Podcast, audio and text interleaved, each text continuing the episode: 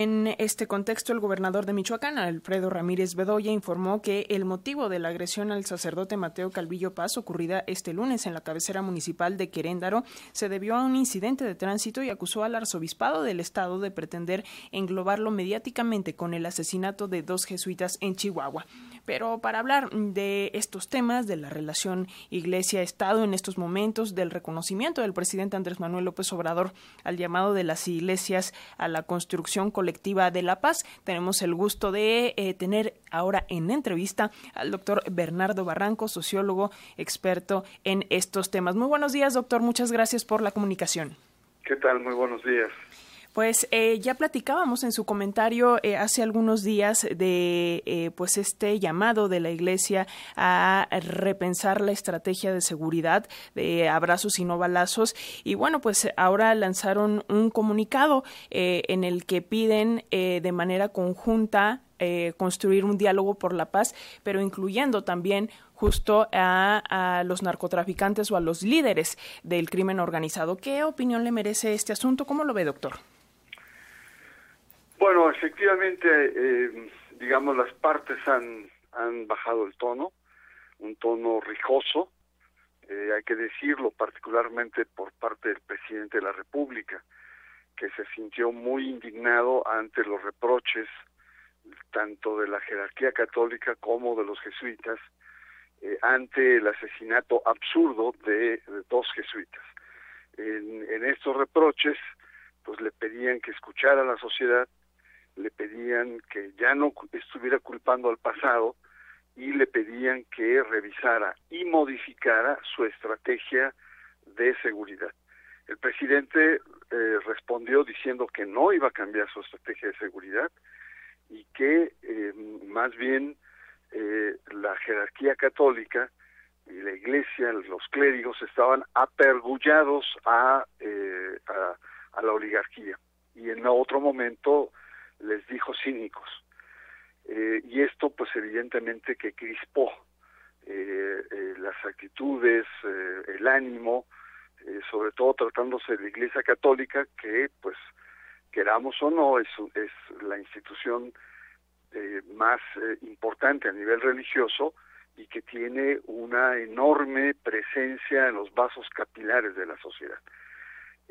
felizmente hubo eh, reacción de ambas partes.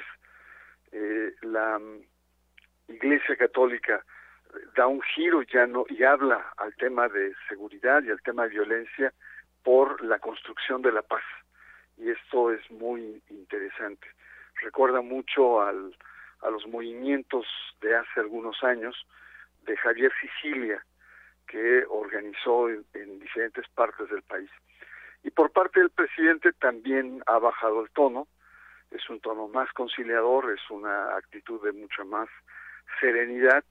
Eh, sin embargo, siguen existiendo tensiones, siguen existiendo reclamos, pero el presidente como que mm, ha tenido ahora sí mucho más finura y más selectivo a la hora de utilizar, eh, digamos, sus eh, explicaciones sin adjetivos, sin ofensas, sin provocaciones, lo cual pues eh, otorga al país una mayor eh, serenidad, una mayor tranquilidad de que las cosas pueden ir por buen cauce y esperemos que no se que, por ahí sigan, ¿no? Hay ciertas discrepancias, sobre todo en el movimiento evangélico, por ahí surge eh, Arturo Farela de Confraternice, que reprocha a las iglesias el, eh, el estar demandando cambios que no son cristianos al, presidente, eh, reiterando que el presidente en su estrategia de seguridad es una estrategia profundamente cristiana y evangélica, y eh, otros sectores son más rijosos y sobre todo sectores conservadores. Entonces, pues hay una gama de posturas en el ámbito religioso, y felizmente hay una nueva actitud por parte del presidente, una actitud más eh, conciliadora, que nos permite a los ciudadanos tener un poco más de tranquilidad, porque a nadie le conviene que haya una tensión entre las iglesias y el Estado mexicano. Desde luego, doctor. Justamente, eh, bueno, pues el presidente parece es, consciente de la influencia que tiene la Iglesia y viceversa. Y en ese sentido, ¿cuál ha sido, para tener un poquito más de contexto, esta eh, relación de las iglesias con la cuarta transformación? Cómo de alguna manera, eh, en un principio de este gobierno, pues marcaron muy claro cuál, cuál era su postura, que era una postura hasta cierto punto de apoyo, ¿no, doctor? Sí, creo que el presidente Andrés Manuel López Obrador, como ningún otro presidente en la era moderna de México, eh, hizo alusiones a cuestiones religiosas, ¿no? Eh, incluso en Mofa eh, se decía que, que más que una mañanera, él se subía a un atrio a, a dar homilías, ¿no? Es decir, por las constantes alusiones a, pasajes bíblicos, a referencias de Jesús, etcétera. Eh, y entonces, bueno, pues el conflicto que se desata a raíz de la muerte de los jesuitas, pues sí eh, extraña siendo un presidente, eh, digamos, de un talante religioso explícito, al verse enfrentado primero con la Iglesia Católica, después con algunas otras iglesias, sobre todo históricas, protestantes, y posteriormente con la comunidad judía. Era, era como un, un contexto de extrañeza. Hay que decir que la Iglesia Católica con Andrés Manuel López Obrador ha tenido una relación, digamos, de oscilaciones. Al principio la Iglesia Católica, acostumbrada a los grandes privilegios de cada gobierno, se sintió profundamente extrañada cuando eh, el presidente abre el abanico de relaciones con los grupos evangélicos incluso les promete televisión, concesiones de televisión, de radio, y em, los incorpora a, diferentes programas sociales. Esto causó polémica. Y dentro del grupo, dentro del grupo católico, probablemente el sector más eh, rudo, más duro que reacciona frente a esta apertura del presidente a otras iglesias es la arquidiócesis de México del cardenal Carlos Aguirre incluso desde la fe fue muy, muy, eh, digamos, eh, incisivo, diciendo que el presidente estaba violando el carácter laico del Estado.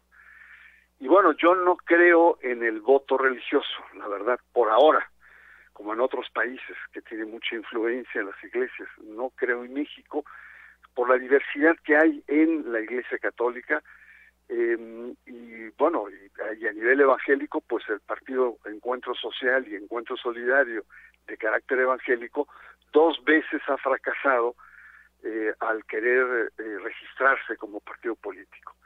Entonces, pero hay coincidencias. Esta arquidiócesis, que es probablemente la más crítica hacia el presidente, eh, es y donde está ubicada, con una división que hubo de Iztapalapa, etcétera, eh, donde está ubicada es precisamente donde menos votos obtuvo eh, en las pasadas elecciones en la Ciudad de México y es donde la oposición reconquista posiciones importantes a nivel de alcaldías.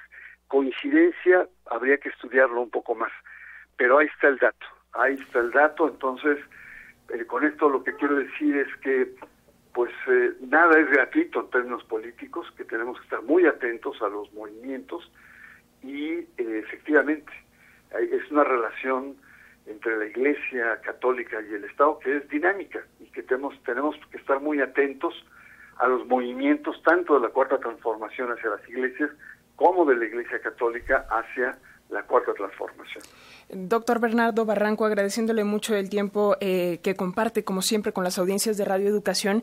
Eh, hay, hay una cuestión de, eh, bueno, pues hace algunas semanas escuchábamos al obispo de Zacatecas, particularmente diciendo que en algunas, en algunos municipios, en algunos pueblos, incluso tienen que, pues, darle del dinero que recibe la iglesia por fiestas, por, pues, cuestiones propias de la iglesia, dárselas a estos delincuentes, a los narcotraficantes, pero también eh, muy atinadamente la eh, BBC de Londres en un reportaje eh, que lanzó hace, hace algunos, algunas semanas también señalaba esta relación de iglesia y narco eh, también en algunas en algunas ocasiones con cierta complicidad con eh, señalamientos a narcocapillas a fiestas que en algunos poblados pues financian justamente estos grupos delincuenciales.